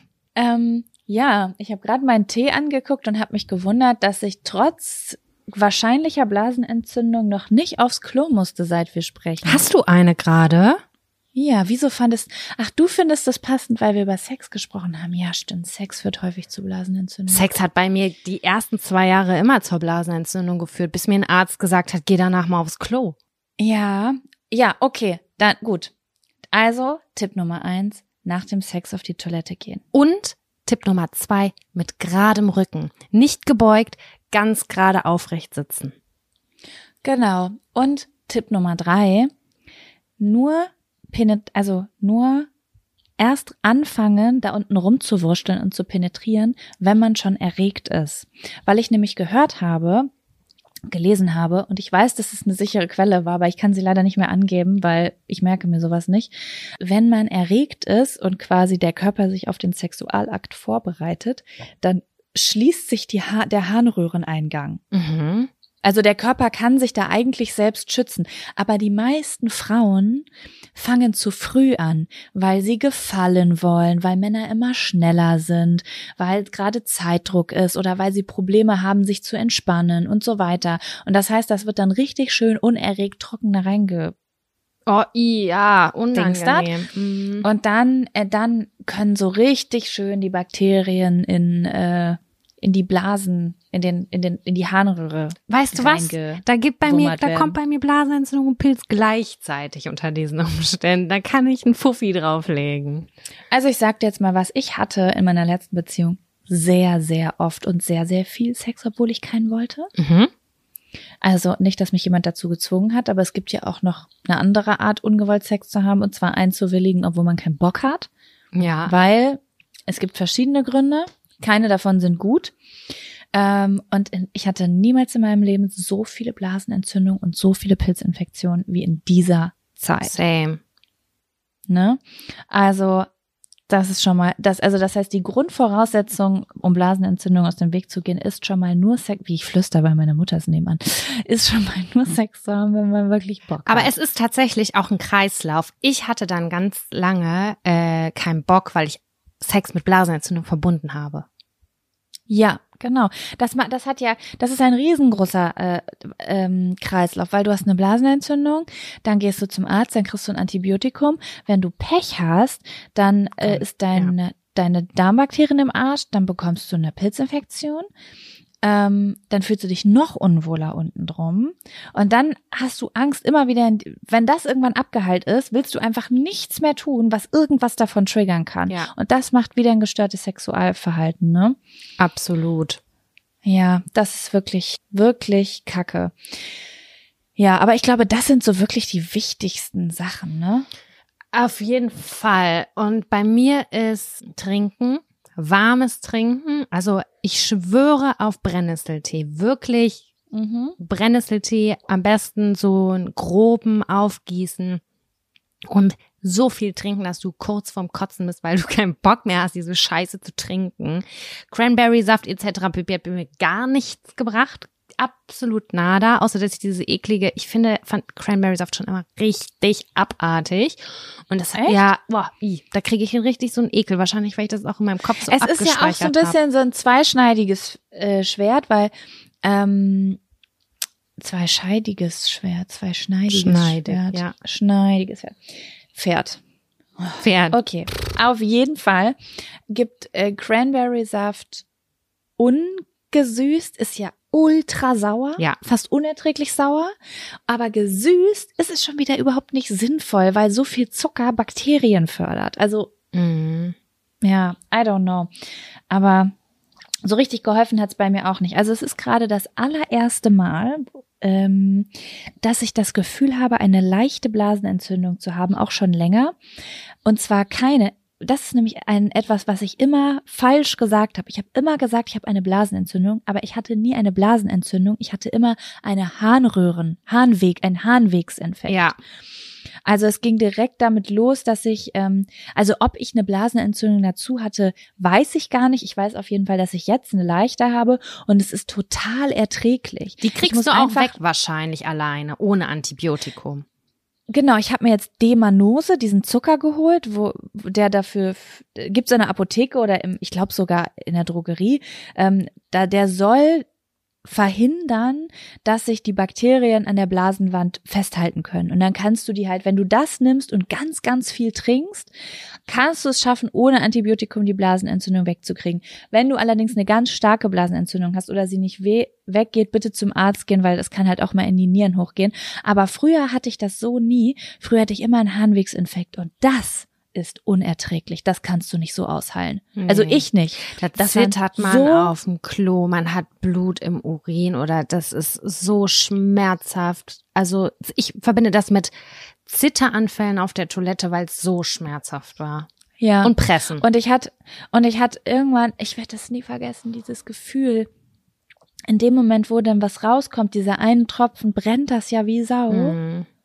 Aber das war für mich immer die Erlösung, weil das war für mich angenehmer als das Brennen, was danach kommt. Ja, oder aber die, dieser Druck, dieser unendliche oh Gott, ja. Blasendruck, obwohl nichts da drin ist. Ja, das, dann ist die Blase auf jeden Fall schon richtig mit, äh, mit drin, ne? Oh, das ist alles so unangenehm. Ja, das ist super unangenehm. Also immer, wenn ich an Blasenentzündung denke, denke ich immer auch an zwei Dinge. Wie ich in Portugal auf dem Weg zum Arzt nachts immer mich auf die Straße gesessen und gepinkelt habe. Und ähm, in Lübbecke, ich sehe immer, wie ich mich mit einem, ich habe, es war immer dasselbe. Ich habe mich ins Auto gesetzt und bin entweder zum Arzt oder zum Krankenhaus gefahren, habe mir so ein Breitbandantibiotikum geholt, was auf jeden Fall alles in meinem Körper zerstört. Ja. Bin dann nach Hause, bin dann auf dem Rückweg nach Hause bei McDonald's vorbei, weil ich irgendwas Schönes in meinem Leben brauchte, habe mir ein Menü geholt und dann bin ich nach Hause, habe mich auf die Toilette gesetzt und habe dort einfach einen halben Tag gesessen, habe mein McDonalds-Menü gegessen, habe Filme auf meinem Handy geguckt und habe gewartet, bis das Antibiotikum wirkt. Das, das war meine Blasenentzündungsroutine. Bei mir war es ähm, eine knackerheiße, mit kochendem Wasser befüllte Wärmflasche zwischen meine Beine hauen und das zusammenpressen und dabei die ganze Zeit Tee zu süppeln. So viel, dass ich schon richtig schwitze und mir so heiß war, aber ich brauchte diese Hitze, um klarzukommen auf mein Leben. Ja, oh Gott. Ich bin so froh, Zeit. dass diese Zeit vorbei ist. Es ist so schlimm gewesen. Und ich sage dir was, Sam. All die Darmprobleme, die wir jetzt teilweise haben, wenn wir Dinge nicht vertragen, die verdanken wir dieser Zeit.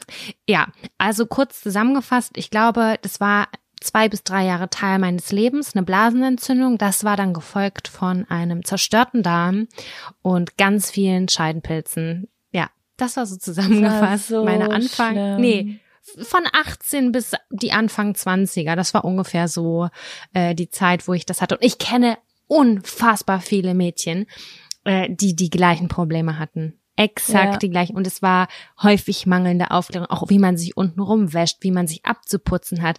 Ich habe mir so viele Filme geschoben und am Ende des Tages hat mir wirklich da bin ich ja wieder pro Heilpraktiker. Wenn man eine gute Heilpraktikerin hat, dann ist das wirklich so viel Gold wert, weil die hat mir so geholfen, dass mal meine Blase und meine Scheidenpilz oder Scheidenflora äh, wieder in Einklang gekommen ist mit Hilfe meines Darms. Und da haben wir uns ja. auch Gott sei Dank die ganze Zeit nonstop drüber ausgetauscht, weil ich glaube, ich hätte mich auch ein bisschen lost gefühlt mit all diesen Informationen und Problemen. Und da Jocko und ich die ganze Zeit irgendwie ähnliche Struggles hatten, wir hatten exakt dieselben, dieselbe Symptomatik die ganze Zeit einfach. Ja, und ich aus meinem Freundeskreis sind es mindestens drei bis vier Girls, die exakt das Gleiche hatten, bis die am Ende gar keine Scheidenflora mehr hatten oder nur noch einen Reizdarm oder äh, keine Ahnung was. Ach so, ich habe mich damals. Ja, bei mir ist nur noch der Reizdarm übrig geblieben. Yes! Ich habe mich damals tatsächlich gegen die Blasenentzündung impfen lassen.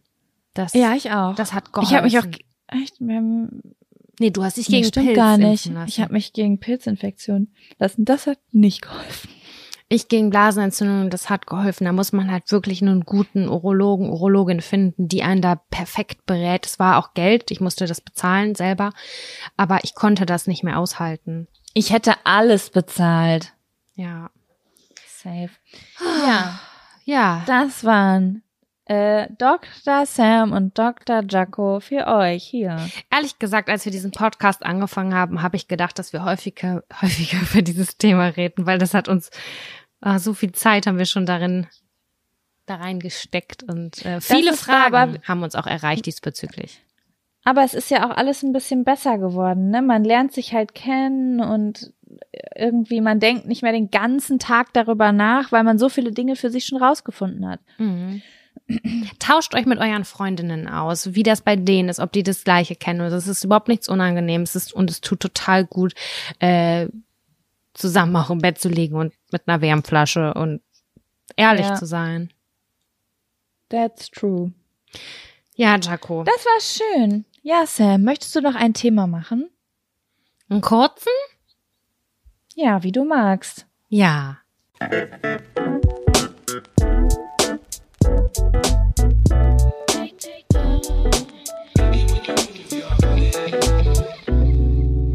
Brieffreundschaften. Oh, das hast du aufgeschrieben und da bin ich ganz gespannt, was du zu berichten hast. Naja, um ganz ehrlich zu sein, ist es kein Thema von mir, sondern das ist ein Thema, was eine Zuschauerin reingeworfen, äh, zu, ja doch Zuschauerin und Zuhörerin heute auf Instagram reingeworfen hat.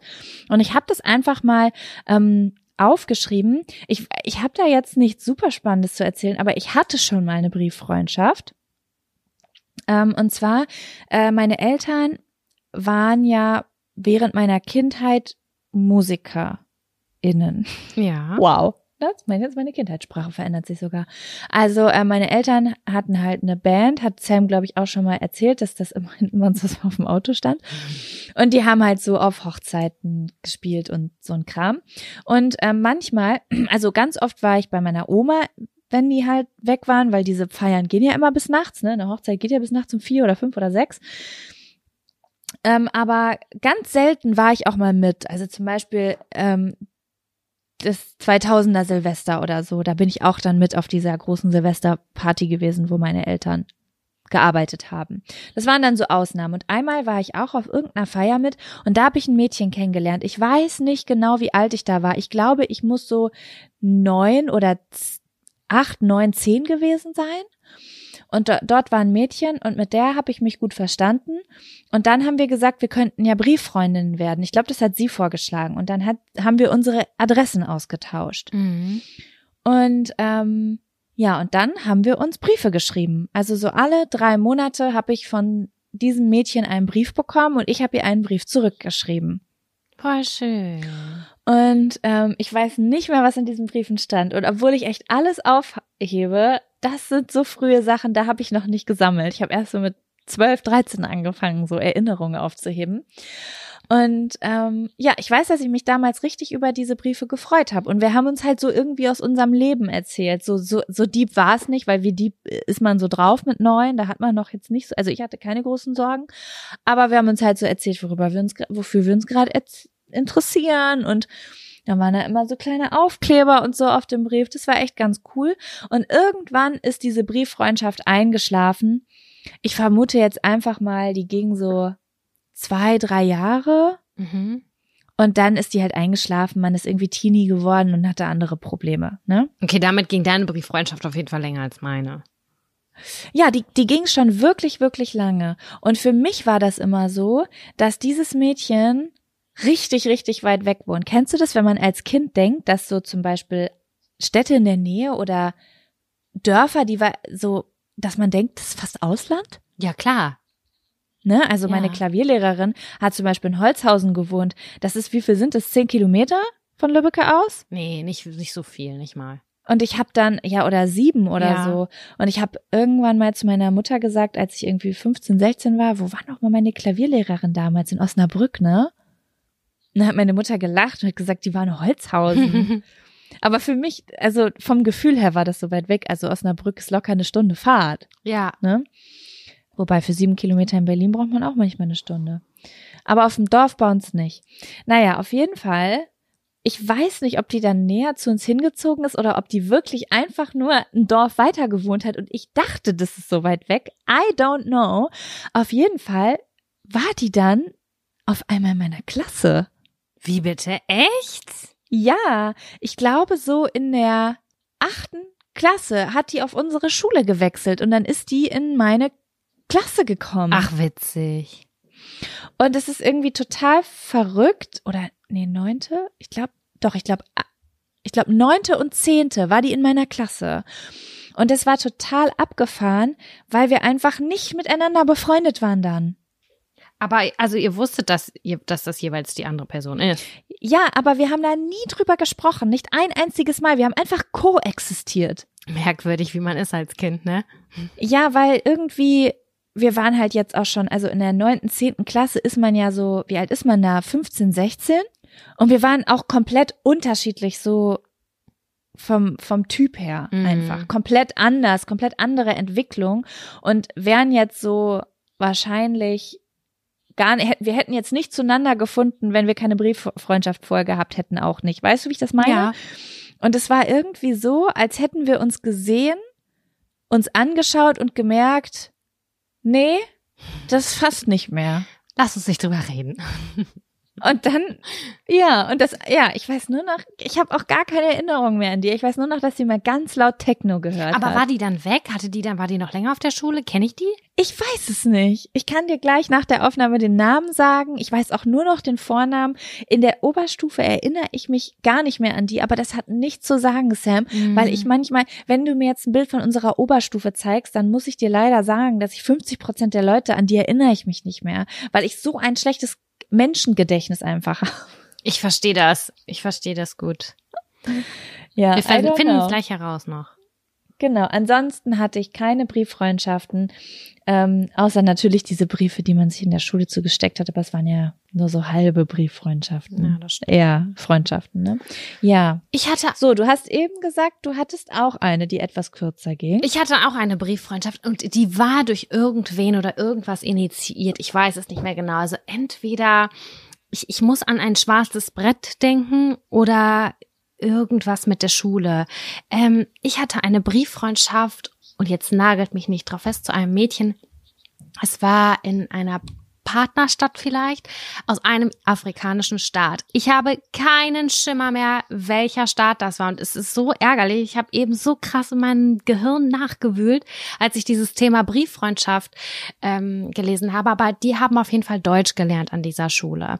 Und wir haben uns dann auf Deutsch äh, Briefe geschrieben. Und das war richtig krass, weil das hat immer ewig gedauert, bis dieser Brief bei mir angekommen ist. So, dass ich die schon längst vergessen habe. Und wir haben uns über ganz alltägliche Sachen auch unterhalten, was wir gerade so machen, wie es uns geht. Und wir haben uns auch Fotos geschickt, also wie wir, damit ich sehen konnte, wie sie aussieht. Und ähm, das ging aber nicht lange. Das waren vielleicht fünf Briefe oder so und ich weiß ganz genau, dass es an mir gelegen hat, denn ich habe dann im Nachgang noch mal einen Brief erhalten, wo äh, dann irgendwie drin stand wie ich habe nichts von dir gehört, aber ich hoffe, es geht dir gut, pipapo, bla bla bla und äh, immer auch was mit gemalt und äh, das war total nett. Und es war halt für mich relativ schwierig, weil wir haben äh, so klassisch in äh, wie heißt denn diese Schreibschrift geschrieben und die haben glaube ich in Druckbuchstaben geschrieben. Das war für mich, ich weiß noch, dass es für mich irgendwie eine Herausforderung war, das zu lesen und zu verstehen, auch aufgrund der Sprachbarriere und so. Aber es war aufregend. Es war super aufregend, weil es waren immer, ich habe damals Briefmarken gesammelt und da waren immer andere Briefmarken drauf. Und dann habe ich die immer so Mhm. abgelöst mit so äh, mit Wasserdampf und sowas und es war voll aufregend. Es war wie ein spannender Schatz auf einem anderen Kontinent. Das war auf jeden Fall super, super aufregend. Und Irgendwie wünsche ich mir jetzt gerade voll eine als Brieffreundschaft. ich das vorhin gelesen habe, habe ich das auch gedacht. Ich gucke ja gerade The Crown und äh, die schreiben alle noch natürlich Briefe, weil es irgendwie 1980 war oder ich habe eine Frage. Wird es noch spannender? der Anfang ist zäh. Ich sag sie, wie es ist. Aber wie lange ist der zähe Anfang? Ich ja, ich fand die dritte und jetzt bin ich bei der vierten Staffel, finde ich mega spannend. Okay, aber die erste und zweite Staffel sind ja zusammen ungefähr 20 Stunden. Nicht, aber das sind jetzt nicht 20 Stunden C. Ja, quäl dich nicht, Jocko. Nee. Ich habe mich gequält ein bisschen. du hast dich, aber wieso hast du dich gequält? Es muss dich ja irgendwas angetrieben haben, das weiterzugucken. Oder war das wie so ein Buch, was du zu Ende lesen Nee, mm, da, ich habe mein, mein Mindset dahingehend äh, verändert. Äh, ich hatte schon immer eine Faszination für Königshäuser. Ich weiß nicht warum. Ich fand das Mhm. immer irgendwie spannend, diesen politischen und historischen Kontext darüber hinaus. Also, Und das hat mich einfach irgendwie so am Leben oder daran gehalten. Und jetzt gerade bin ich an dem Punkt, wo ähm, der junge Charles äh, Diana kennenlernt oder das war schon oder die daten gerade, die heiraten gerade und das ist so ultra spannend, Jaco, weil die haben sich 0,0 geliebt, Alter. Ja, meine Mutter hat gestern auch schon gesagt, weil wir gucken das gerade zusammen. Und wir sind alle drei übelst gelangweilt. Mhm. Und äh, meine Mutter hat gestern schon vorgeschlagen, vielleicht spulen wir einfach vor, zu Di Diana vor. Und ich war aber so, mein Perfektionismus hat gesagt, nein, das können wir nicht machen. Also wir sind dann ja gefühlsmäßig gar nicht so drin. Ich sag dir eins, ne? Mein Freund und ich, wir haben das auch zusammen geguckt und ich bin diejenige, die immer einschläft und dann ähm, habe ich das nachgeguckt und habe dann irgendwie fünf Folgen weitergeguckt als er. Und dann halt ist er da wieder eingestiegen und es war überhaupt nicht schlimm. Also ist jetzt okay, wie findet er die denn? Findet er die auch gut? ja, wir haben am Anfang so gedacht, er meint auch so, ah, so mittel und so, aber gerade ist es voll spannend. Wir sind auf jeden Fall neugierig, wie es weitergeht. Ich sag, ich sag mal so, fang mal an. Ich weiß nicht, wo ihr jetzt seid, aber Staffel 1, Folge 2 haben wir geguckt. Oha, oha, okay, das dauert noch ewig. Wir sind jetzt Ende dritte Staffel. Ende dritte Staffel hätte ich dir jetzt empfohlen. Okay. Ja, ich habe auch gelesen, dass die Leute alle die vierte Staffel am geilsten finden. Die wollten die ja auch nicht veröffentlicht haben, ne? Das, ich habe Hab noch nichts drumherum gelesen, aber ich freue mich da richtig, mich reinzufuchsen. Ich das, Ja, die wollten die Ver Veröffentlichung wollten die verhindern, das Königshaus. was ich Weil auch, die sagen, dass da Sachen nicht wahr sind und das hat ja, das interessiert gestört. mich auch so sehr, wie viel davon ist am Ende wirklich so gewesen, weil da sind ja teilweise voll private Konversationen zwischen, keine Ahnung, Prince Charles und seinem Vater und du denkst dir so, boah, was für ein Arschloch, wie kann man so sein? Woher wissen die das, wenn es ein vertrautes Gespräch ist? Aber ja, ich, äh, wir können da gleich nochmal drüber sprechen. Ich könnte da ganz viel drüber erzählen, weil ich, weil ich gerade äh, so gerne das also gucke. Aber Ja, ähm, ich habe ich hab nämlich gerade, ich bin gerade so unsicher, weil ich habe gerade keine Serie, die auf die ich mich abends freue. Und jetzt habe ich das angefangen und das ist so, ich habe überlegt, ob ich die so mit durchziehe. Weißt du, dass ich so eine Serie habe, die ich richtig geil finde und das immer so eine Folge, bis es dann halt, weil ich würde schon eigentlich gern wissen, was alles so passiert ist, aber irgendwie fühlt sich auch ein bisschen an wie eine Doku im Geschichtsunterricht, wo man so sagt, ah, und ähm, ja, aber vielleicht ziehe ich die so nebenbei mit durch. Hm. Ja, nebenbei Mal mal eine Folge, weil man nicht weiß, was man gucken soll, ist das schon okay. Ich wollte auf jeden Fall nur ganz kurz abschließend noch sagen, ist, dass die sich da immer Briefe schreiben und äh, ich diesen Gedanken, dieses Briefe verschreibens auch jetzt zu den Weihnachtskarten, äh, das finde ich so romantisch. Ich romantisiere das so krass, weil das für mich irgendwie nochmal was ganz, ganz anders, anderes ist und Besonderes ist, als äh, eine WhatsApp zu verschicken oder eine E-Mail, weil und ich finde es spannend, sich hinzusetzen und auf einen Brief zu reagieren, das zu lesen und dann darauf zu Mhm. reagieren in Schriftform. Das finde ich irgendwie richtig besonders. Ja, weil man sich Zeit dafür nimmt. Man hat nicht ein Handy in der Hand, was einen in der Hand, was einen stresst, sondern man nimmt sich in Ruhe Zeit für etwas. Das ist ja was Schönes eigentlich. Ja, ne? und dass man dann noch mal wieder was hat, was man in seine Andenkenkiste reinpacken kann. voll. Also ich muss sagen, ich bin überrascht, weil eigentlich äh, Weihnachtspost ist in meinem Leben so komplett von meinem Schirm verschwunden überhaupt. Und ich habe dieses Jahr inklusive deine drei Weihnachtskarten gekriegt und also so Weihnachts eine Weihnachtskarte und zwei Weihnachtsbriefe und ich war so what? Voll schön. Also Corona hat offensichtlich ein paar Leute an den Schreibtisch gebracht und das fand ich schön und das möchte ich auch mal wieder machen. Ja. Ja.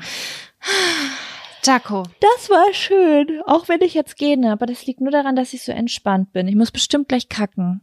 Das ist sehr gut. Ich freue mich für dich. Danke. Ich schreib dir. Danke. Ah, okay, liebe Jaco, dann würde ich sagen, hören wir uns einfach nächste Woche wieder, oder? Ja.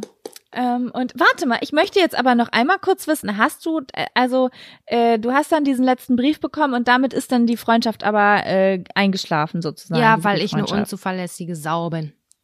Ja gut, wie alt warst du da? 15? Nee, nee, nee, viel jünger, auch neun oder zehn.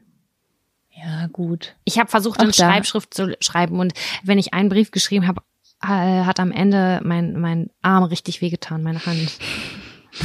so in dem Modus war. Verstehe, gut, dann sei dir verziehen. Ja, aber im Nachhinein ist es schade, wenn man sowas aufrecht erhält und kann stell mal vor, du schreibst dir immer noch mit der Person. Wie geil ist das denn? Boah, stell mal vor, du besuchst sie einfach in Afrika und ihr chillt da zusammen rum und erzählt euch Lebensgeschichten. Ich muss meine Mama nochmal anhören und äh, anhauen und fragen, äh, wo genau das war.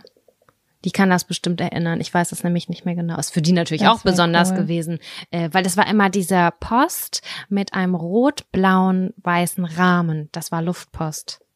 Ja, stimmt. Oh, schön. Ja.